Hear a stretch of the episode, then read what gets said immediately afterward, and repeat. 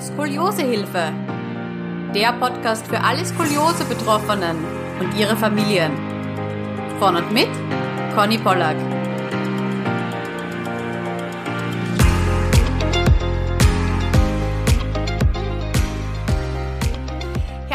Willkommen zu einer neuen Skoliosehilfe-Podcast-Folge. Heute habe ich gleich zwei Podcast-Gäste, das freut mich besonders. Und zwar die Johanna und die Daniela. Herzlich willkommen. Hallo. Hallo. da muss ich jetzt gleich am Anfang dazu erzählen, damit unsere Podcast-Gäste nicht verwirrt sind. Ähm, Daniela, du bist die Mama von der Johanna. Und Johanna, du bist unsere Skoliose-Betroffene. Vielleicht stellt ihr euch mal ganz kurz vor, woher kommt ihr, wie alt seid ihr, damit die Podcast-Gäste mal so ein bisschen ein, ein Gefühl für euch bekommen. Also ich bin Johanna, ich bin 14 Jahre alt und ich komme aus Rade vom Wald, also in Nordrhein-Westfalen. Ja, ich bin äh, Daniela, die Mama halt von der Johanna, bin ähm, 48, natürlich auch aus Rade vom Wald äh, in Deutschland, in NRW. Super, okay. Dann gehen wir das Ganze ein bisschen chronologisch durch. Vielleicht darf ich schon am Anfang verraten. Ähm, Johanna, du warst vor kurzem in Bad Sobernheim, davon wirst du uns bestimmt berichten, aber wir starten mal ganz zu Beginn. Ja, wie hat die Skoliose-Geschichte bei euch so begonnen? Das hat angefangen, ich war beim Schwimmen und dann habe ich zwischendurch immer Rückenschmerzen gehabt und schwer Luft bekommen und dann habe ich das Mama erzählt und dann sind wir mal zum Arzt gegangen und dann waren wir bei uns hier in Rade beim Orthopäden und der hat das dann irgendwann festgestellt. Ich glaube, das war im Januar 2015 ungefähr. Und ähm, der hat das dann festgestellt und dann bin ich auch zur Krankengymnastik gegangen, aber nicht so lange. Und die Krankengymnastik, also da, wo ich war, nach, ähm, aber das war noch nicht nach Schot, hat mich dann weiterempfohlen zur jetzigen Krankengymnastik. Da mache ich jetzt auch nach Schrot. Da bin ich jetzt schon seit vier Jahren. Von da bin ich dann zu meinem neuen Orthopäden gekommen, wo ich jetzt auch immer noch bin. Und wie stark war deine Skoliose ganz zu Beginn? Weißt du das noch? Oh Gott. Ähm, Vielleicht muss die Mama da ein bisschen aushelfen. Oh, gute Frage. Ähm, der hat das ja damals überhaupt nicht gemessen, weil er sich mit dem Krankheitsbild überhaupt nicht auskannte, diese Orthopäde hier im Ort. Weil von dem haben wir dann halt zu hören gekriegt, ich sollte unsere Tochter doch mal an die Sprossenwand hängen, das würde sich dann wieder rauswachsen. Also das fand ich damals sehr sportlich, was er da so meinte.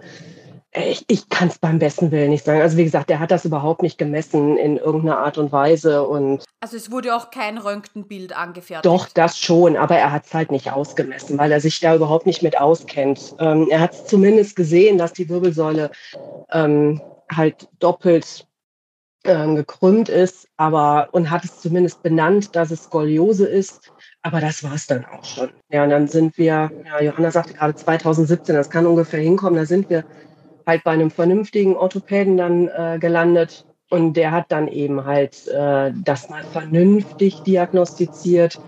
Und ich glaube, da war oben eine Krümmung oh, von knapp unter Korsett-Diagnose äh, damals. Äh, Indikation, also irgendwas so um die 20 Grad muss das gewesen sein. Deswegen haben wir es halt auch damals erstmal ohne Korsett gemacht und nur konventionell ganz normal mit ähm, Schrottherapie halt. Aber interessant, dass du trotzdem Rückenschmerzen hattest, Johanna. Weil man hört ja von voll vielen Kindern, dass sie einfach oder jungen Erwachsenen einfach, dass sie gar keine Schmerzen haben. Also tatsächlich habe ich mittlerweile keine Schmerzen mehr. Ich bin auch jetzt wieder ähm, beim Schwimmen. Da habe ich auch keine Rückenschmerzen mehr. Das hat aufgehört zum Glück. Und äh, das war schon echt lästig immer beim Schwimmen mit den Rückenschmerzen. Aber ich bin froh, dass es jetzt wieder weg war und dass es vorbei ist mhm. mit den mhm. Schmerzen. Okay, das heißt, ihr seid dann auf Umwegen, aber doch Gott sei Dank schon zur Physiotherapie nach, nach Katharina Schroth gekommen. Ja, genau. Und Johanna, also gerade bei dir hat man ja dann schön den Vergleich, vorher eine, ich sage jetzt mal, übliche Krankengymnastik und dann nach Schroth. Es ist ja doch sehr unterschiedlich und Schroth ist ja viel spezifischer. Hm, hast du gemerkt, dass sich dein Körper irgendwie dann verändert oder dass du sagst, ah, okay, ich merke, ich, ich, ich fühle meinen Rücken auch viel besser und mir, du merkst einfach, das ist eine Therapie, die wirklich gegen die Skoliose geht? Also man hat das schon gemerkt, weil, also früher, wo ich vorher war, da hat mich halt das Gefühl gehabt, also das merke ich hinterher, habe ich das erst bemerkt, dass es nicht so wirklich was gebracht hat gegen meine Skoliose, weil mhm. das war quasi einfach so Ton. Und mhm. äh, wo ich jetzt bin, da merkt man das halt schon und jetzt auch nach der Reha mehr achte ich halt da auch noch mehr drauf, weil ich das jetzt noch besser verstanden habe, weil mir das da auch sehr gut erklärt wurde. Und aber da wurde mir das halt auch schon erklärt bei der Krankengymnastik. Und da bin ich auch recht froh drüber, weil ich das dann auch mehr verstanden habe, äh, wie mein Rücken jetzt ist. Und ich habe dann schon das Gefühl gehabt, dass es echt äh, gut ist und dass man das doch schon machen sollte. Warst du dann immer bei der Physiotherapie und hast deine Übungen auch zu Hause gemacht? Oder war es eher so, dass du nur bei der Physiotherapeutin geübt hast? Eigentlich nur bei der Physiotherapeutin. Mhm. Ich weiß, ich muss es auch zu Hause machen, ähm, aber ich habe es nie gemacht. Mhm. Und eigentlich wollte ich auch immer zweimal zur Krankengymnastik, aber wir sind einmal für doppelt so lang dahin, weil das halt ein bisschen weiter weg ist. Und ja, dann war ich halt da einmal die Woche und habe da dann 40 Minuten, ja, zu Hause tue ich es nicht. Das ist echt schlecht. Mhm. Eigentlich muss ich zu Hause auch machen. Die Mama lächelt da schon ein bisschen. Das, das erinnert mich an eine Situation, die es bei mir zu Hause auch immer gab. Meine Mama, die immer gesagt hat, mach deine Übungen, Conny. Hast du heute schon deine Übungen gemacht? Wenn nein, dann ab geht's. Das ist ja dann nicht so einfach, das in den Alltag zu integrieren, oder? Schon, weil auch mit der Schule, das wird immer anstrengender und immer mehr und man macht, hat ja auch noch andere Freizeitaktivitäten mhm. und das ist dann immer sehr viel und ja gut, jetzt wegen Corona ist, äh, war eine lange Pause, habe ich trotzdem nicht gemacht. Das war jetzt auch nicht so gut. Aber manchmal ist es schon schwer, aber manchmal denke ich mir so, warum hast du das jetzt nicht einfach gemacht, wo ich jetzt einfach, keine Ahnung, auf meinem Bett gelegen habe und gelesen habe. Da hätte ich jetzt mhm. auch zehn Minuten oder so meine Übung machen können. Habe ich trotzdem nicht. Das ist schlimm. Ja, genau, aber so wie du sagst, wenn du mal mit zehn Minuten startest, jeden zweiten Tag zum Beispiel, ich glaube, wenn man das schafft, in seinen Alltag zu integrieren, man muss sich halt die Zeit, glaube ich, aktiv nehmen, weil ansonsten mhm. fühlt man sie einfach mit allem anderen. Und es ist ja auch nicht die schönste Freizeitaktivität. Also ich glaube, dir fallen da ja auch sicher 100 Dinge ein, die du lieber machen würdest. Ja. Ja, im Endeffekt der Rücken, der, der wird uns danken, ja hat sich jetzt in diesen vier Jahren Physiotherapie nach Katharina Schroth, ich nehme an, ihr wart auch regelmäßig bei Arztkontrollen, wieder mit Röntgen, hat sich da was verändert? Ja, also meine Skoliose hat sich verschlechtert. Also ich habe jetzt auch seit September 2019 ein Korsett. Ich weiß, dass ich jetzt im Korsett oben an meinem Hauptbogen 45 Grad habe. Haben die mir auch in der Reha nochmal gesagt.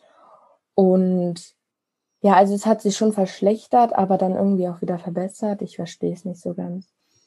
Naja, das ist immer so eine, eine Sache. Bei mir war das auch. Also in meiner Wachstumsphase, es hat sich eigentlich immer verschlechtert, verschlechtert. Dann habe ich sogar Korsett getragen. Es hat sich immer noch verschlechtert.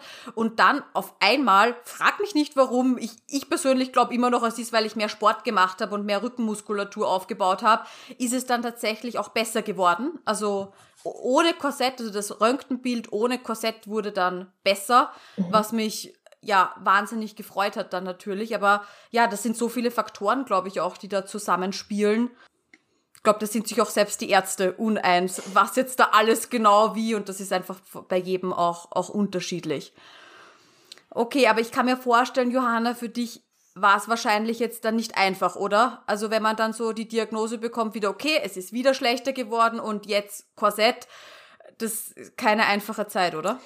Also als ich erfahren habe, als wir beim Arzt waren, der gesagt hat, ja, wir müssen jetzt doch mal anfangen mit Korsett, äh, weiß ich noch, dass ich geweint habe, mhm. äh, weil ich, äh, ich wollte das einfach gar nicht. Ich hatte da gar keine Lust drauf und ich wusste auch gar nicht, wie das aussieht, was mir das bringt, warum ich das tragen soll und so. Ich habe das alles da nicht verstanden. Ich habe halt geweint und dann ähm, haben wir halt einen Korsettbauer gefunden irgendwann und dann sind wir auf der Autofahrt, habe ich wieder geweint und dann hat meine Mama mir aber ein, ähm, ein YouTube-Channel gezeigt, wo ähm, zwei Mädchen äh, auch über ihre Korsette und ihre Skoliose und so geredet haben und dann habe ich halt gesehen, was das ist und so. Und dann habe ich mich auch mit abgefunden, weil ich musste ja. Und nach einer Zeit habe ich dann auch gemerkt, ja, okay, ist jetzt einfach so, muss jetzt. Und äh, ich konnte ja sowieso nichts gegen machen. Mhm. Deswegen, also am Anfang war es echt schwer, Und dann aber nach einer Zeit wurde es besser und ja. Mhm. Und wie waren die Schmerzen am Anfang im Korsett? Ich kann mir das ja vorstellen. Also bei mir war das immer ziemlich, ziemlich stark.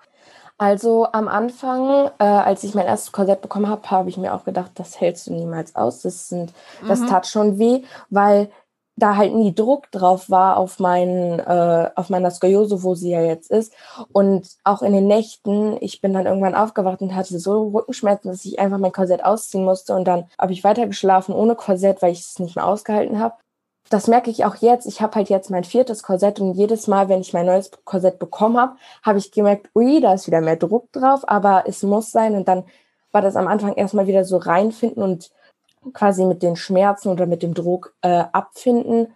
Und dann nach einer Zeit ging das auch wieder und war es eigentlich okay. Na, aber super, dass du da dran geblieben bist, weil gerade in dieser Eingewöhnungsphase höre ich von sehr vielen, dass sie eben aufgeben und sagen, okay, boah, nein, ich halte das nicht aus. Und ich kenne es von mir selber. Genau das, was du jetzt beschrieben hast. Ich auch, ich bin in der Nacht aufgewacht und habe gedacht, okay, kann nicht atmen, habe Schmerzen, ich, ich muss es jetzt aufmachen, es geht nicht anders. Aber das wird auch dann besser mit der Zeit. Man muss einfach dranbleiben, ja. Also das ist echt, echt super, dass du das so durchgezogen hast. Und wie viele Stunden trägst du es jetzt? Äh, also ich gehe ja auch in die Schule und wenn ich, ich habe es auch in der Schule an und mhm. das sind, glaube ich, schon sechs, sieben Stunden am Stück und wenn ich zu Hause bin, ziehe ich es erstmal aus, aber mhm. weil ich dann halt schon merke, boah, mein Rücken, wegen dem ganzen Sitzen und Gehen. Also am Tag komme ich schon auf 16 Stunden. Aber die in der Reha haben gesagt, ich soll versuchen 20 Stunden, weil man soll ja, mir wurde immer gesagt 16 bis 23 Stunden. Mhm. Und ich muss es versuchen, aber im Moment kann ich mein Korsett nicht tragen, weil es nicht mehr passt. Ah, okay, das heißt, es ist wieder Neues angefertigt. Ja, ich muss es noch anfertigen lassen. Das mhm. ist halt im Moment sehr blöd. Und ich mache trotzdem meine Übung nicht. Das ist. Äh aber vielleicht ist es jetzt auch eine Motivation, schau, diese Podcast-Aufnahme. Und ich glaube, du motivierst vielleicht auch den einen oder anderen, dass sie sagen, okay, nein, ich gehe das jetzt an und ich integriere das Ganze in meinen Alltag. Ja, muss sein. Ja, muss sein, genau, ja. Vor allem, es, es hilft dir auch mit der Rückenmuskulatur. Also mhm. die eine Sache ist ja dann immer das Korsett zu tragen, aber natürlich, wir sind dann starr in diesem Ding drinnen und unsere Muskulatur erschlafft ja, wenn wir nichts dagegen tun. Aber ich glaube, du hast ja eh schon gesagt, dass du schwimmen gehst und versuchst auch so sportlich aktiv zu sein. Ist halt wahnsinnig wichtig, dann ja die Rückenmuskulatur wieder zu stärken. Ja, das stimmt. Mhm. So, Daniela, ähm, jetzt haben wir schon gehört, deine Tochter war am Anfang natürlich nicht begeistert, dass jetzt doch ein Korsett ansteht, aber ich weiß auch von meiner Mama, das ist auch als Elternteil, glaube ich, keine leichte Situation, oder? Äh, nee, absolut nicht. Also ähm, klar, man hatte natürlich, ähm, wie jetzt 2015 das erste Mal das Thema Skoliose auf den Tisch kam. Ich habe auch einen medizinischen Fachhintergrund, habe mich da natürlich trotzdem noch mal so ein bisschen im Internet belesen und dann kriegst du ja, weiß ich nicht, wie bei jedem anderen halt von, von schwarz bis weiß die komplette Bandbreite im Internet äh, vorgestellt. Und ähm, man holperte dann natürlich immer mal wieder über diesen Begriff Korsetttherapie und ganz zum Schluss dann auch immer noch über diese OP-Geschichte, wo für mich einfach feststand, ähm, dass wir alles dran setzen wollten, um einfach eine OP zu vermeiden. Ja, und wie dann halt 2019 das Thema Korsett auf den Tisch kam, war ich natürlich auch im ersten Moment so, oh scheiße, um es ganz deutlich auszudrücken, dann ist man natürlich als Elternteil doch immer bemüht, die Kinder aufzubauen, obwohl man vielleicht selber gerade so ein bisschen am Boden liegt. Ähm, und habe dann natürlich schon versucht, auch Johanna da zu motivieren und auch zu sagen, dass wir das gewuppt kriegen, dass das hinhauen wird. Und ich glaube, dass wir das auch ganz gut bislang hingekriegt haben klar, ich kann Johanna auch verstehen, dass sie sagt, dass sie immer mal wieder Schmerzen hat, gerade am Anfang bei der Eingewöhnung. Ich bin dann halt auch so ein Typ, der dann nicht so unbedingt immer locker lässt, dass ich dann auch schon mal ganz gerne sage, man muss durch den Schmerz da durch. Aber andererseits, ja, ich habe früher immer zu hören gekriegt äh, in der Schule, wenn es darum ging, du lernst nicht für die Lehrer, du lernst nur für dich. Haha. Ich hasse diesen Spruch, aber im Endeffekt macht es Johanna ja eigentlich auch nur, also in Anführungsstrichen, nur ähm, für ihre eigene Gesundheit, fürs spätere Leben und nicht für mich, nicht für den Orthopäden oder den Korsettbauer. Aber es ist natürlich auch mhm. mit 12, 13, selbst mit 14 immer noch schwierig zu verstehen, was einem die Erwachsenen damit wirklich sagen wollen. Ja, wobei ich das echt sagen muss, also Johanna, ich glaube, da bist du vielen, vielen schon ein gehöriges Stück voraus. Also genauso, wie du es jetzt auch gesagt hast, Daniela, ja. Meine Mama, die war auch, die war immer dahinter, die musste mir da in den Hintern teilweise treten und gesagt, Kind, bitte, jetzt mach das endlich. Und ich habe mir immer gedacht, ach mein Gott, was will sie jetzt schon wieder von mir? Sie soll mich nicht so nerven. Ähm, aber jetzt im Endeffekt danke ich ihr jeden Tag dafür. Also es geht, vergeht wirklich kein Tag, wo ich mir nicht denke, Gott sei Dank, Mama, warst du so dahinter und hast mich da getrieben, mein Korsett zu tragen und auch mich aufgebaut eben in diesen Eingewöhnungsphasen, wo es noch nicht so gut lief, ja. Ja, und wenn halt dann mal was wichtiger war als, als die Übungen zu Hause, da bin ich ihr wirklich sehr, sehr dankbar, weil ich wüsste ehrlich gesagt nicht und ich will es auch gar nicht wissen, wie meine Wirbelsäule aussehen würde, hätte ich das damals äh, nicht so gemacht, ja. Aber da merke ich schon, also da seid ihr viel, viel weiter als, als viele andere Familien. Und man muss ja auch sagen, es gibt halt auch nicht in jeder Familie so eine Mama oder so einen Papa, der sich halt dann wirklich auch so intensiv drum kümmert und auch weiß, das ist jetzt wichtig. Oft gibt's auch einfach die, die Informationen nicht. Dann sagt ein Arzt, nein, man kann nichts machen. Ja, okay, dann macht man halt nichts und dann vergehen Jahre, Jahrzehnte. Und dann steht man vielleicht kurz vor einer OP. Ja, das, das war auch so dieses ähm, fürchterliche Erlebnis mit dem ersten Orthopäden, der dann eben halt sagte, klar, es ist nicht großartig heilbar, das weiß ich auch, das ist gar keine Frage. Ähm, aber halt schon alleine für diesen blöden Spruch halt, äh, hängen Sie das Kind an die Sprossenwand, das gibt sich dann. Da hätte ich dem im Nachgang achtkantig mal das Röntgenbild durchs Gesicht pfeffern können. Ne? Und ähm, der hat uns auch danach nie wieder gesehen. Also davon mal ab. Ähm, und ähm, jedem, dem man davon erzählt hat im Nachgang, die haben alle Hände über den Kopf zusammengeschlagen. Bin jetzt auch dankbar, dass wir da eben dann halt einen anderen guten Orthopäden gefunden haben in der Nachbarstadt und äh, der sich halt wirklich sehr, sehr mit äh, Kinderwirbelsäulen beschäftigt und ähm, der da auch ähm, selber sagt, dass er ähm, immer versucht, eine ähm, Operation auch zu vermeiden. Also er will es erstmal auf jede erdenkliche Art und Weise hinbekommen. Und ähm, klar, wenn irgendwann die Diagnose einfach da ist, weil es sich immer weiter verschlechtern würde, dann sagt er auch, ist dann die letzte Konsequenz dann vielleicht doch eine OP, aber man möchte es erstmal, also er möchte es halt auch erstmal vermeiden. Aber Johanna, ich nehme an, das ist auch dein Ziel, oder? Auf jeden Fall, weil ich habe auch schon Angst äh, davor, muss ich sagen, weil das ist ja, das ist der Rücken und da ist auch das Rückenmark und ich habe immer Angst, wenn ich darüber nachdenke, was ist, wenn du nach deiner OP im Rollstuhl landest?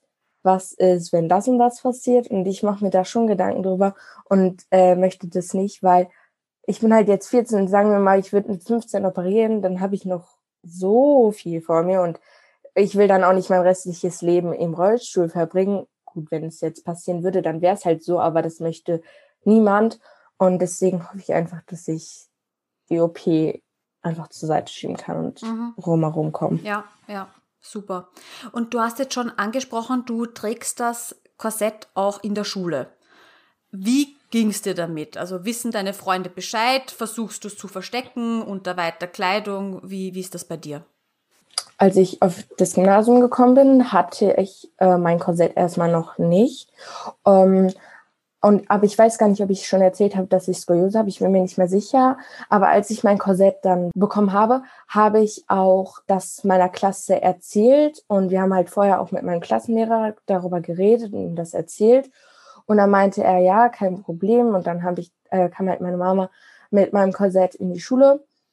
Und dann habe ich es meiner Klasse offen erzählt und die meinten auch dann direkt, die, also die waren direkt so hilfsbereit und meinten, äh, wenn dir was auf den Boden fällt, dann sag einfach Bescheid, wir helfen dir im Sportunterricht, wenn du Hilfe brauchst, sag einfach Bescheid und so. Und äh, niemand hat auch gelacht und jeder wollte das auch sehen, dieses Korsett und äh, wissen, wie das ist. Und ich fand es auch gut, dass die Jungs darüber nicht gelacht haben, weil vielleicht ist es auch gut, es gibt auch Jungs mit Skoliose natürlich, aber mh, mm, vor allem in diesem Alter, glaube ich, haben, machen sich viele Jungs darüber lustig, wenn sie sowas erfahren.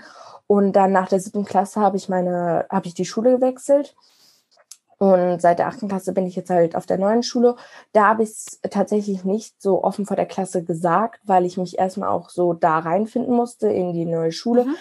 Ähm, aber natürlich, die Mädchen haben es dann auch im Sportunterricht gesehen, weil ich das ja natürlich zum Sportunterricht ausziehe. Mhm. Und die haben dann natürlich gefragt, was ist das? Warum hast du das? Und dann habe ich es denen aber erklärt und die haben das auch so offen wie die anderen aus meiner alten Schule aufgenommen. Und mh, hm, ich weiß gar nicht, ob bis jetzt alle Jungs aus meiner Klasse das wissen. Aber manchmal im Unterricht, wenn ich mich halt so nach vorne lehne, steht halt hinten das Korsett hoch und dann wenn Jungs hinter, mich hinter mir saßen, haben sie auch schon mal gefragt, was das ist. Und dann habe ich es denen erklärt und dann haben sie es halt so hingenommen. Aber die haben jetzt nicht gesagt, das sieht komisch aus oder die haben auch nicht drüber gelacht. Also mhm. wow. da war ich echt froh drüber. Ja, wow. Aber ich finde das auch ganz, ganz stark. Also gerade in deiner ersten Schule dann, dass du das wirklich so offen kommuniziert hast. Und ich glaube, das ist auch das Beste. Weil na mhm. klar, wenn jetzt irgendwer was, was hat, was nicht normal ist, ja, dann ist gleich die Neugierde da, ah, was ist das und, und so weiter. Und wenn man dann vielleicht doch noch dann nicht drüber reden möchte, dann werden Kinder halt eben ganz, ganz schnell gemein und äh, ja, mhm. beginnen halt drüber zu lachen und sie verstehen es wahrscheinlich auch eben nicht. Und ich finde das toll, dass du das wirklich, dass du das mitgenommen hast und das gezeigt hast und gesagt hast, Leute, so sieht's aus, ich trage das wegen dem und dem, greift es alle mal an, ihr dürft alle mal klopfen. das ist ja immer das, das, das, was alle wollen, dran klopfen. Und ja, und da ganz offen damit umzugehen. Und jetzt auch in deiner neuen Schule, einfach wenn da Rückfragen kommen, ja, dann erzählst du das einfach ganz offen. Ich trage das wegen meinem Rücken, damit ich eben keine OP brauche und dass meine Wirbelsäule nicht ganz gerade wird, aber auf jeden Fall mal optimal unterstützt wird. Und das finde ich, wow, ganz, ganz toll, ja. Also ich habe das leider viel zu spät gemacht. Ich habe das auch gemacht, aber ähm, bisschen später erst. Und ich habe mich am Anfang halt wahnsinnig unwohl gefühlt, weil ja, man schaut, dass das ja niemand sieht. Und dann aber irgendwann mal habe ich auch meinen ganzen Mut zusammengenommen und habe das Korsett neben mir hingestellt und da war auch mein Klassenlehrer ganz äh, toll, weil der hat mir da eben auch so eine ja, Zeit zur Verfügung gestellt in seiner Stunde. Und dann habe ich das auch ganz offen erklärt. Und dann war das eigentlich nie wieder Thema. Also das ist dann halt einfach normal. Und auch wenn ich jetzt denke, ja, wahre Freunde, denen ist es doch egal, ob ich so ein mhm. Plastikding trage oder nicht. Ist doch völlig egal. Ja, das stimmt. Ja, na echt schön, dass das bei dir so, so komplikationsfrei verlaufen ist, aber da hat auch wieder deine Einstellung und wie du mit dem Thema umgegangen bist natürlich viel, viel dazu beigetragen. So, und jetzt warst du ja in Bad Sobernheim. Wie ist es überhaupt dazu gekommen? Wie habt ihr da erfahren, dass es eben eine Reha-Anstalt gibt? Und ja, wie lange habt ihr gewartet? Was waren da so eure Gedanken? Also, das ist beim Orthopäden tatsächlich auf den Tisch gekommen. Und der meinte, äh, ich weiß nicht, ob das 2019 war, als ich dann auch mein Korsett bekommen habe, oder 2020. Ja, 2019. Doch, 2019, mhm. ne? Ja, als ich mein Korsett bekommen hat, hatte er davon geredet und dann haben wir uns auch darüber schlau gemacht und dann haben wir auch relativ zeitnah halt den Antrag gestellt über den Orthopäden und eigentlich wäre ich schon im April 2020 mit äh, meiner Mutter gefahren, aber das wurde dann einen Abend vorher abgesagt äh, wegen Corona, weil die Klinik geschlossen wurde. Und da habe ich mich sehr, sehr, sehr, sehr, sehr der dolle geärgert. Und ich habe auch, ich bin echt ausgeflippt, als Mama mir das erzählt habe und ich habe geschimpft und weil wir hatten quasi alles fertig, außer so Zahnbürste äh, und Hausschuhe und ich habe mir wirklich, ich habe gedacht, ach Mann, weil ich habe mich schon sehr darauf gefreut. Ich hatte auch Angst, was mich erwartet und wie das werden äh, wird, aber ich habe mich auch riesig dolle gefreut. Und warum hast du dich gefreut? Weil es einfach was Neues war und äh, ich war schon sehr gespannt, wie was das sein wird, wie ich da halt auch anders vielleicht noch anders Schrot lerne und wie das sein wird, so unter so vielen Leuten auch, die das Gleiche haben wie ich. Und mhm. äh, da habe ich mich echt gefreut. Und dann war ich wirklich sehr verärgert, dass es nicht funktioniert hat. Und dann wäre ich theoretisch äh, letztes Jahr im November noch hätte ich fahren können, weil der dann äh, umterminiert wurde. Aber den an, da haben wir gesagt, äh, machen wir nicht, weil ich wäre dann wieder mit meiner Mutter theoretisch gefahren. Aber wir haben dann gesagt, ich würde auch alleine fahren, weil erstmal wollte ich nicht so wie ist es da alleine zu sein? Und dann habe ich gesagt, komm, ich fahre alleine. Und dann habe ich tatsächlich eine gute Freundin von mir kennengelernt durch meinen Korsettbauer. Und ähm, Ja, und dann haben wir halt einen neuen Antrag gestellt und dann sind wir tatsächlich dieses Jahr zusammengefahren, meine Freundin und ich. Und wir waren auch auf dem Zimmer und wir waren die ganze Zeit gleichzeitig da. Und das war dann echt cool und ich habe mich auch gefreut. Und wir haben da auch relativ schnell zwei neue Leute kennengelernt und wir haben dann eigentlich die ganze Zeit zu, also diese vier Wochen zu viert verbracht. Mhm. Wir sind immer zum Essen zusammengegangen. Wir sind, wenn wir zusammen Funktionsübungen hatten, sind wir dahin zusammengegangen. Wir sind zusammen in die Stadt gegangen, spazieren. Also wir haben eigentlich alles so zusammen gemacht und das war echt cool. Und wir sind jetzt immer noch im Kontakt und äh, wir überlegen, dass wir nächstes Jahr wieder zusammen zu viert fahren wollen. Und es war echt schon eine coole Zeit. Oh, schön. Und jetzt muss ich nochmal nachfragen. Die Freundin, die du da kennengelernt hast, quasi schon vor der Reha, die hast du über den Korsettbauer kennengelernt. Genau, also mein Korsettbauer, der war immer richtig stolz auf mich, weil ich auch so offen war und äh, das so hingenommen habe. Und dann meinte er, darf ich mal deine E-Mail-Adresse äh, jemanden geben, der so etwas schüchterner ist, äh, ein Mädchen, die auch so in deinem Alter ist. Und da habe ich gesagt, ja klar, warum nicht?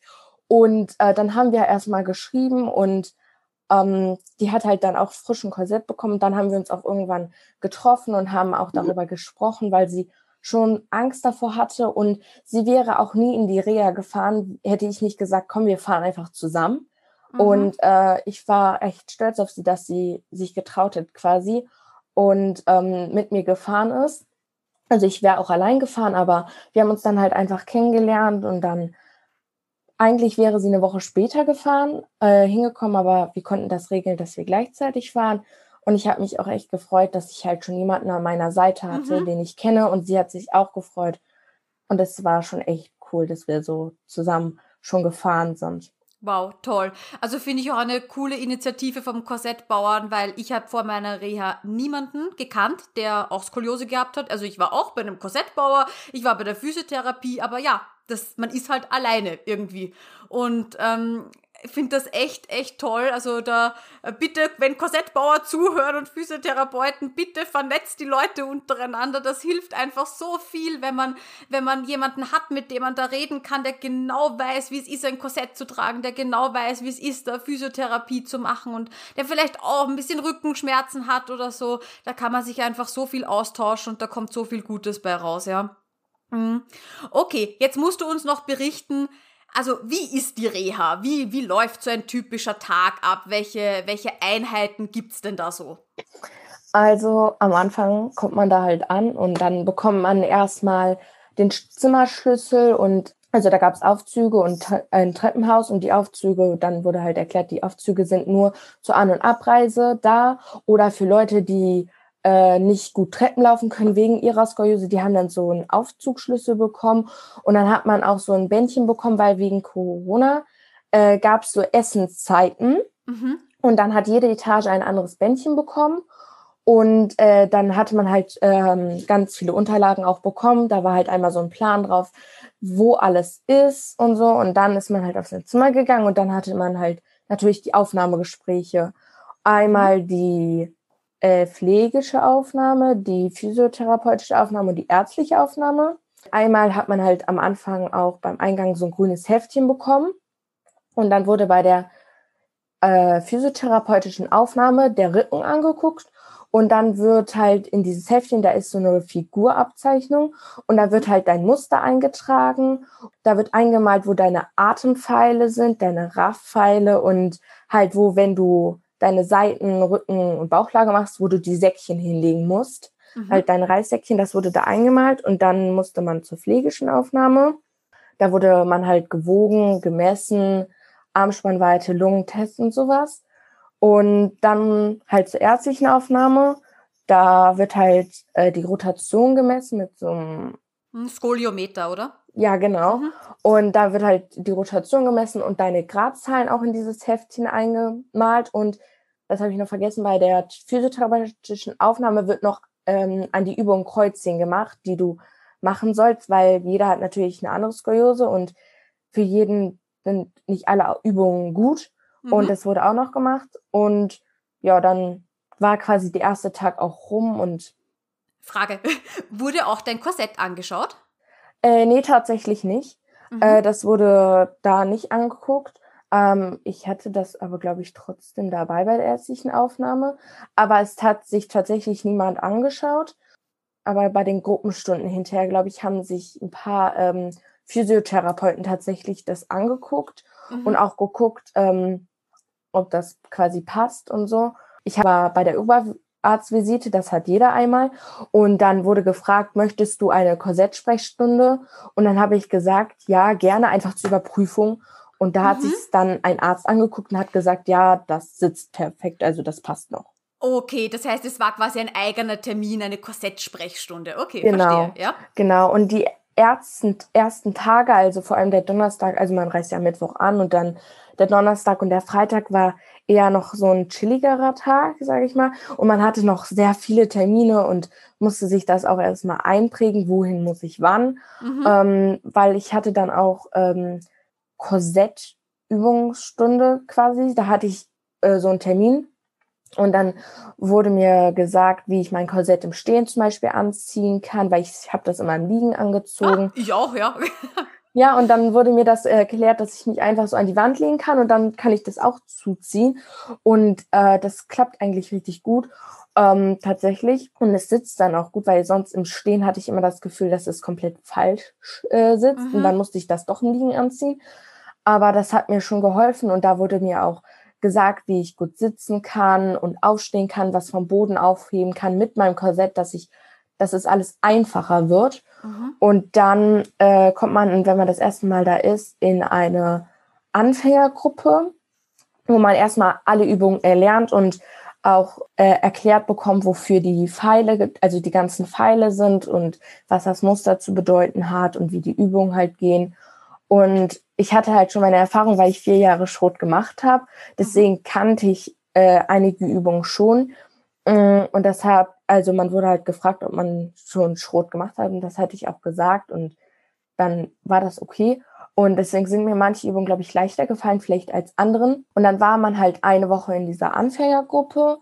Und danach ist man in eine fortgeschrittene Gruppe, wo man wirklich nur mit zum Beispiel nach T-Skoliosen sortiert wird, nach HT-Skoliosen, nach mhm. L-Skoliosen und nach S-Skoliosen und so. Das wird halt alles sortiert. Man wird quasi eingeteilt in die Gruppe, je nachdem, wo man gut reinpasst für seine Skoliose. Also man hat dann Leute in seiner Gruppe, die eine ähnliche Skoliose haben wie man selbst. Ja, genau, weil dann hat, mehr, hat man auch quasi fast die gleichen Übungen oder mhm. viele Übungen gleich und dann kann man auch in der Gruppenstunde macht nicht jeder eine andere Übung, sondern man kann die zusammen machen. Klar gibt's immer Ausnahmen und dann hat der die Übung nicht und der andere hat die Übung nicht. Dann machen sie die halt mit, aber es ist ja auch nicht schlimm. Die Gruppenstunden in der fortgeschrittenen Gruppe waren eigentlich recht chillig und sehr lustig immer, mhm. weil man hat, konnte halt die Übungen, dann hat man auch halt sehr viele Variationen gemacht bei den Übungen und dann gab's halt, äh, das nannte sich Funktionsübungen. Und da geht man halt in so eine große Halle, wo richtig viele Leute sind. Dann macht man halt einfach seine Übungen und dann, wenn man sie gemacht hat, geht man zu einem Physiotherapeuten und lässt sich das unterschreiben, dass man die gemacht hat. Mhm. Und die Hallen waren fast den ganzen Tag auf, außer halt zur Mittagszeit. Äh, und dann hatte man, konnte man da halt hin, wenn man Funktionsübungszeit hatte, musste man da hin und da hat man dann halt seine Übung gemacht. Und dann gab es auch noch sowas, das nannte sich Bewegungsbad. Da gab es halt ein Schwimmbad und dann ist man da halt zum Bewegungsbad gegangen, also zum Schwimmbad und hat dann so ein paar Wasserübungen gemacht, wie so Wassergymnastik. Mhm. Und dann gab es noch Ergotherapie, da hat man noch mehr über seine Skoliose gelernt und über so Hebetechniken, wie ich was rückengerecht, äh, leichtes oder schweres aufheben kann oder zum Beispiel einen schweren Wasserkasten ins Regal stellen kann oder rausholen kann, mhm. ohne dass ich jetzt äh, ein komplettes Hohlkreuz oder einen Rundrücken mache, sondern schön gerade und aufrecht bleibe und es angenehm für den Rücken ist. Und dann gab es noch MTT, das war dann quasi wie so ein kleines Fitnessstudio, mhm. wo man so Zirkeltraining gemacht hat und jeder hat halt diese ähm, Geräte ausprobiert. Das fand ich auch echt cool. Und das war eigentlich immer so der Tagesablauf. Und ab 17 Uhr hatte man Freizeit und dann konnte man äh, sich fürs Schwimmen anmelden, fürs Basteln, Tischtennis, Kicker. Also da gab es echt viele, viele Möglichkeiten, was man so machen konnte. Man konnte natürlich auch im Zimmer bleiben. Mhm. Und wenn man zur Schule geht, musste man auch Schule machen. Mhm. wichtiger Punkt, ja, natürlich, wenn man während der Schulzeit dort ist, ja. Das ist äh, auf jeden Fall anders und auch ein bisschen anstrengend, sage ich mal, weil man das halt so auch da reinkriegen muss. Aber man hatte ein oder zweimal in der Woche einen ganzen Vormittag oder einen ganzen Nachmittag äh, Schulzeit und dann waren da auch Lehrer, die für die Hauptfächer da waren und so. Und dann konnte man halt entweder in die Schulräume oder auf sein Zimmer bleiben und musste dann Schule machen. Für Fragen konntest du dann einfach zu den Lehrern und wenn du ab 17 Uhr frei hattest, haben viele halt auch noch Schule gemacht. Und ich musste das auch an manchen Tagen, weil ich das hätte sonst nicht geschafft. Aber man hat immer noch sehr, sehr viel Freizeit. Und man darf natürlich auch runter vom Gelände. Da musste man immer seinen Schlüssel abgeben. Und äh, man musste immer sein Heft dabei haben, weil da stand auch die Zimmernummer dran. Und wenn man dann wieder reinkam, musste man das einmal vorzeigen, dann an Schlüssel wieder bekommen. Mhm. Und da waren auch echt alle sehr nett, was mich, äh, was ich auch sehr gut fand. Und alle haben gut auf einen aufgepasst. Also man hat sich da sehr wohl gefühlt. Mhm. Ja, und das finde ich wahnsinnig wichtig. Das habe ich. Ich war ja in Bad Salzungen und nicht mhm. in Bad Sobernheim, insgesamt viermal. Und das hat mich dort so begeistert. Es waren alle so nett und so wie du auch gesagt hast, in den Therapiegruppen, da rennt halt auch mal der Schmäh und da lacht man halt auch mal und da ist es lustig. Das ist jetzt nicht so, dass man die ganze Zeit da stocksteif da sitzt und man darf ja kein falsches Wort sagen, sondern man kann sich ja die Zeit dann dort auch, während man wirklich aktiv was für seinen Rücken tut, auch schön gestalten. Und ich finde, dass das schafft halt, ähm, Bad Sobernheim und Bad Salzungen schaffen das halt, finde ich, perfekt. Diese, diese Balance zwischen richtig viel für den Rücken tun und das ist echt eine intensive Zeit und du bekommst auch viele Alltagstipps mit und alles Mögliche aber auf der anderen Seite, hey, es soll auch Spaß machen. Es ist ein Ausbruch aus dem Alltag und ähm, ja, ich kann, ich kann mir die Zeit ja auch schön gestalten. Ja, auf jeden Fall. Mhm. Aber ich finde das, finde das echt toll, deine Erzählungen und ich hoffe auch, dass sich da viele davon ein bisschen inspirieren lassen. Ich höre immer wieder auch von Eltern, die halt eben wahnsinnige Angst davor haben, ihre Kinder dort alleine hinzuschicken. Also gerade auch, ich komme ja aus Österreich und hört man wahrscheinlich.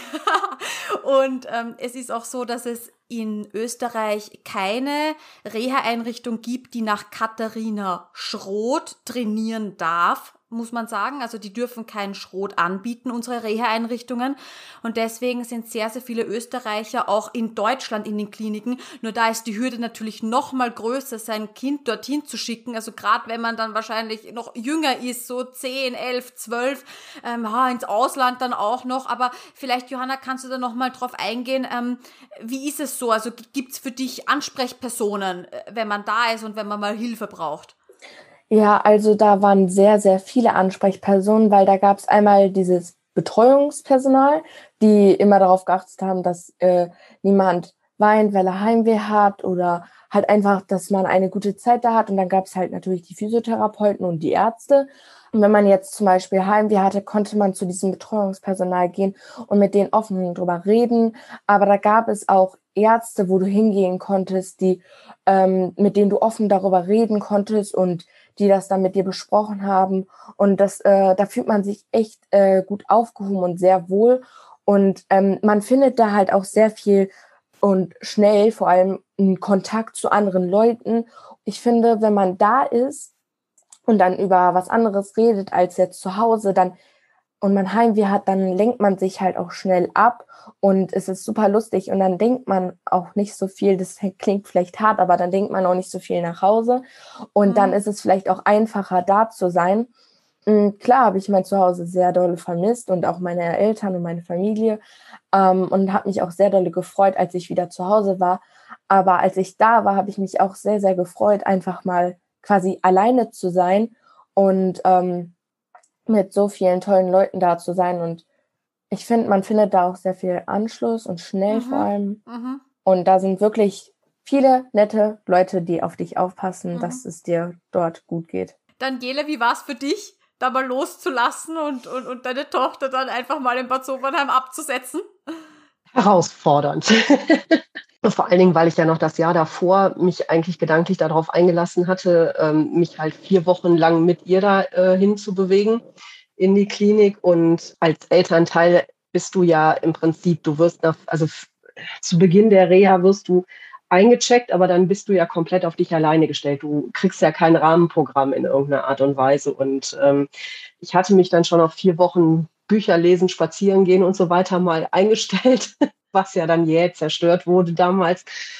Im Nachgang bin ich ganz froh, dass sie es tatsächlich auch alleine dann durchgezogen hat, dass wir halt sie nur vor der Türe abgegeben haben. Es ist schlugen zwei Herzen in meiner Brust. Auf der einen Seite das mega stolze Herz, dass die das halt so souverän meistert und ähm, halt auch ihre Freundin damals dann so mitgerissen hat, dass die sich dann halt auch dazu entschlossen hat, die Reha anzutreten. Das war halt so die, die, die stolze Seite des Herzens. Natürlich war das andere Teil schon traurig, halt dann doch jetzt plötzlich das Kind mal für vier Wochen gehen zu lassen. Wobei wir sie halt ähm, einmal besucht haben da unten, weil dann auch ausgerechnet noch mein Geburtstag in die Zeit gefallen ist. Aber da haben wir halt das Glück, dass hier dann in, ähm, in den Bundesländern NRW und auch in Rheinland-Pfalz, da wo die Klinik ja sitzt, da war Feiertag zu dem Zeitpunkt. Und dementsprechend hatten wir dann halt die Gunst der Stunde genutzt und ein verlängertes Wochenende dann äh, gemacht mit einer Übernachtung. So konnte man sich halt ein bisschen was äh, gemeinsam mit der Zeit dann vertreiben. War jetzt natürlich auch nicht so prickelnd unter Corona, war ja alles zu und geschlossen und man konnte ja irgendwie so gar nichts machen. Aber ähm, ich glaube, wir haben das Beste irgendwie draus gemacht, sind ein bisschen an den Rhein gefahren. Ja, und nachdem ich dann da halt auch gemerkt habe, nach diesen knapp anderthalb Wochen, wo wir sie dann gesehen haben, wie die da halt zurechtkommt, bin ich dann hinterher, wo ich dann auch gesagt habe, ja komm, lass uns fahren, wir sind abgeschrieben, ne? Hatte ich dann zu meinem Mann gesagt. Das war natürlich schön. ne, das zu erleben, dass man ja. da eben halt sein Kind doch wirklich in eine sehr, sehr gute Einrichtung abgegeben hat, dass die da von morgens bis abends Vollzeit gute Betreuung hat und äh, auch wirklich tolle Mädels dann kennengelernt hat. Das muss man einfach sagen. Mhm. Bei mir war die Mama mit bei meiner ersten Kur, weil da war ich eben gerade noch an dieser Grenze, da war ich elf oder zwölf und sie ist mitgefahren und bei mir war es dann eben so, meine Mama war halt eben klar bei diesen ganzen Erstuntersuchungen und so weiter dabei ja, und nach drei, vier Tagen ähm, hat sich meine Mama gedacht, okay, warum ist sie eigentlich dabei?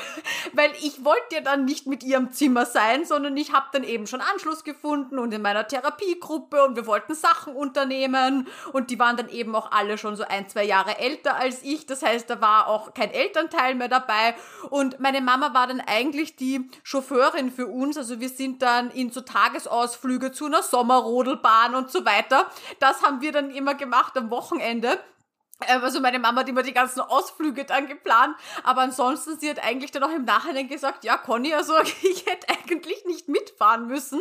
Und das haben wir dann eben dann auch ab der zweiten Reha dann, dann nicht mehr gemacht, dann hat sie mich auch dort quasi abgesetzt, ich glaube bei den Erstgesprächen war sie noch dabei und sie ist dann ein, zwei Tage früher gekommen, äh, dann vor dem Abholen, aber ansonsten, ja, also da braucht man wirklich, ich glaube, da macht man sich auch im, im Vorhinein so viele Gedanken drüber und wie wird das sein und ist man da gut betreut und, und äh, nicht, dass man dort Heimweh bekommt und so weiter. Aber ich muss ehrlich sagen, ich habe auch selbst bei meinen ganzen Reha-Aufenthalten jetzt noch, noch kein Kind dort getroffen, das dann gemeint hat, nein, und es will heim und es fühlt sich überhaupt nicht wohl und, und so weiter. Also die, die Erfahrung habe ich gar nicht gemacht. Ich weiß nicht, Johanna, wie sieht es da bei dir aus? Also bei mir in der Anfangsgruppe, da war ein Mädchen, das hieß auch Johanna und das ist leider schon nach zwei Tagen wieder abgereist. Mhm, okay. Äh, das konnte nämlich gar nicht, also das Mädchen konnte gar nicht schlafen, es hat eigentlich nur geweint und es war leider nur bei einer Gruppenstunde wirklich dabei und dann ist es auch wieder am Freitag nach Hause gefahren. Ich fand es eigentlich schade, dass sie quasi gefahren ist. Ich bin froh, dass ich nicht so dolle Heimweh hatte und da geblieben bin. Und noch eine Sache, also da waren halt schon viele Eltern mhm. und die sind dann auch meistens zu den Gruppenstunden wirklich mit da reingegangen, aber ich hätte das, glaube ich, nicht so gut gefunden, würde meine Mama da jetzt die ganze Zeit neben mir sitzen und aufpassen, dass ich alles richtig mache und mich konzentriere und nicht die ganze Zeit lache und dann bei den Funktionsübungen auch noch mit dabei sein, wo die ganzen anderen sind. Ich glaube, das wäre auch ein bisschen peinlich. Mhm. Und man fühlt sich da auch sehr aufgehoben, weil ähm, die Betreuer, die kommen tatsächlich morgens und abends immer ins Zimmer. Und ähm, morgens nach ähm, steht man ja auf und dann gucken die, ob man, fragt man, fragen die, ob man gut geschlafen hat, wie es einem geht. Und wenn man sagt mir, ich fühle mich, nicht, fühl mich nicht gut, dann sagen die auch, bleib einfach im Bett, ich hole dir die Krankenschwester und so. Das ist, weil ich hatte da zweimal, da war mir richtig schwindelig in so auch übel und das ähm, war zum Glück am Wochenende. Aber ähm, dann konnte ich halt, lag ich halt im Bett und die waren aber wirklich auch alle sehr lieb und haben sich da um einen gesorgt. Und abends kommen die halt auch noch mal rein und fragen, ob man die Jalousie runtergemacht hat und ob man ein Korsett anhat und wünschen einen eine gute Nacht und sagen dann auch bis mhm. morgen. Also das ist echt äh, sehr gut dort. Mhm. Also man braucht doch keine Angst haben, selbst wenn man sich ein bisschen kränklich fühlt oder so. Da gibt's natürlich reichlich Personen, die einen dann ja helfen und, und da fühlt, braucht man sich dann nicht da alleine fühlen, ja. Okay, ja, das auf jeden ist sehr Fall. schön. So, und dann gibt's ja die ganzen Abschlussuntersuchungen. Und das fand ich immer besonders spannend, muss ich sagen. Weil am Anfang wird ja, so wie du schon vorhin gesagt hast, die Armspannweite und die Sitzhöhe und alles Mögliche. Und das Ganze wird ja dann nochmal wiederholt nach den vier Wochen. Mhm. Wie war das bei dir? Was hat sich verändert? Da bin ich jetzt neugierig. Also ich war auch äh, sehr aufgeregt, ähm, auch wegen der Rotation. Und also ich bin tatsächlich im Sitzen äh, zwei Zentimeter gewachsen und im Stehen auch. Das Gewicht hat sich nicht verändert. Meine Armspannweite ist drei Zentimeter größer geworden. Wahnsinn. Ähm, meine Lunge, ähm, die ist, glaube ich, so geblieben oder ein Ticken besser geworden. Ich bin mir gerade nicht mehr sicher. Meine Rotation, also ich hatte ganz oben einen kleinen Bogen, da habe ich jetzt 0 Grad Rotation. Ich hatte da vorher 2 Grad Rotation. Dann in meinem größten hatte ich vorher 19, jetzt 17. Mhm. Und ganz unten hatte ich 8 und jetzt 6. Also bei allen Bögen hat es sich um 2 Grad Rotation verbessert. Genau, das heißt, die Dreidimensionalität Ja. der Skoliose hat sich deutlich reduziert. Also Genau. optisch gesehen bist du sozusagen noch gerader. Genau. Mhm. Äh, die Gradzahlen weiß ich nicht, weil da wurde ich natürlich nicht geröntgt und Mhm, das ist klar, genau. Mhm. ähm, ja, das müssen wir jetzt noch quasi nachholen. Und äh, aber es hat sich nichts verschlechtert, was da jetzt gemessen wurde, sondern es hat sich eigentlich alles verbessert und halt das ein oder andere ist so geblieben. Also das finde ich ja immer wieder spannend, aber das sieht man erst, was man mit einer intensiven Therapie und diese ständige Regeln nach oben und lang machen, ähm, was man da eigentlich alles dran verändern kann. Also ich bin da auch beim ersten Mal, ich war so erstaunt, ich dachte mir, das kann man bestimmt nicht messen, ja, aber Wahnsinn, Wahnsinn, echt toll. Und du auch so gute Ergebnisse, da freue ich mich für dich, echt super. Okay, das heißt, die, die nächste Reha wird bei euch in Gedanken schon geplant und du hast ja auch schon gesagt, du hast Kontakt noch zu deinen ganzen Leuten, die du auch dort kennengelernt hast, finde ich total schön. Auch ich habe immer noch Kontakt zu, zu meinen äh, Reha-Kolleginnen. Die sind in ganz Deutschland verstreut bei mir. Aber wir schaffen es immer noch, dass wir ja ein paar Mal im Jahr uns ja per Video sehen und uns austauschen. Und sie kommen mich jetzt auch sogar besuchen nächstes Jahr wieder in Wien. Ab und zu sehen wir uns. Ähm, und das freut mich einfach so, dass das so lange geblieben ist. Und ihr schafft das sicher auch, wenn ihr da schon wieder die nächste Reha plant. Wir haben das auch immer genauso gemacht. Alle bei anderen Krankenkassen, aber das kriegt man schon hin, dass man dann denselben Termin bekommt. Und ich glaube, da sind sie auch in Bad Sobernheim und Bad Salzungen sehr unterstützend. Also, dass sie einfach die, die Leute zusammenlegen und wenn man da darum bittet, da, da wird der Wunsch schon erhört. Da muss ich auch eine Lanze mal brechen. Also die Klinik ist wirklich, ähm, ich kann jetzt nur für Bad Sobernheim sprechen, aber ähm, wirklich super genial. Und ähm, wir hatten halt auch jetzt durch diese Thematik mit der Freundin aus der Nachbarstadt äh, halt immer, also wir haben beide Seiten jeweils bei den Anträgen schon dazu geschrieben, dass eben halt diejenige mit der anderen Person äh, gleichzeitig anreisen möchte und parallel dann auch schon bei der Klinik Kontakt aufgenommen und dann halt den, äh, den Antrag in Anführungsstrichen gestellt, dass die beiden Mädels, auch wenn es eben geht, zusammen auf ein Zimmer kommen. Und das war für die sofort gar kein Problem und haben direkt gesagt, ja, ja, klar, wir werden das berücksichtigen und äh, sie können sich darauf verlassen, dass die beiden auch zusammen auf ein Zimmer kommen und sie haben Wort gehalten und ich, das, das finde ich einfach mega und das erleichtert dann uns Eltern auch, finde ich zumindest, das Loslassen, ne? dass man das. Kind dann da eben halt auch wirklich gut behütet fühlt und, ähm, und dementsprechend, das erleichtert dann die Gesamtgeschichte natürlich auch noch. Schön. Ja, vielen, vielen herzlichen Dank, dass ihr so offen drüber berichtet habt. Gibt's jetzt noch was, was euch am Herzen liegt? Abschlussworte, die ihr gerne noch sagen möchtet? Ich freue mich, wenn ich wieder hinfahren darf Mhm. nach Bad Sobernheim. Und ich freue mich auch, wenn ich meine Freundin dann wiedersehen kann. Und äh, ich habe mich da sehr, sehr wohl gefühlt. und würde da jederzeit wieder hinfahren. Mhm. Ja, super. Ich glaube, das sind ganz, ganz tolle Abschlussworte. Johanna Daniela, vielen, vielen herzlichen Dank und alles Liebe euch, ja? Danke. Danke, gleichfalls. Tschüss. Tschüss. Tschüss. Das war Skoliosehilfe, der Podcast für alle Skoliose-Betroffenen und ihre Familien von Conny Pollack. Bist du auf der Suche nach einer speziellen Folge oder einem bestimmten Thema? Schau doch mal auf meiner Website www.skoliosehilfe.com slash podcast vorbei. Dort findest du Steckbriefe aller Podcast-Gäste mit Infos zu deren Folgen. Und falls du mit mir auch mal eine Folge aufnehmen möchtest, egal ob Skoliose-Patientin, Angehörige oder auch medizinisches Fachpersonal, dann schreib mir einfach auf Instagram oder per Mail. Genauere Infos findest du in der Beschreibung unter dieser Folge und auf meiner Website www.skoliosehilfe.com. Jede und jeder ist herzlich willkommen, denn ich bin der Meinung, dass deine Geschichte anderen Leuten Mut und Hoffnung geben kann. Also dann, bis zur nächsten Folge. Tschüss!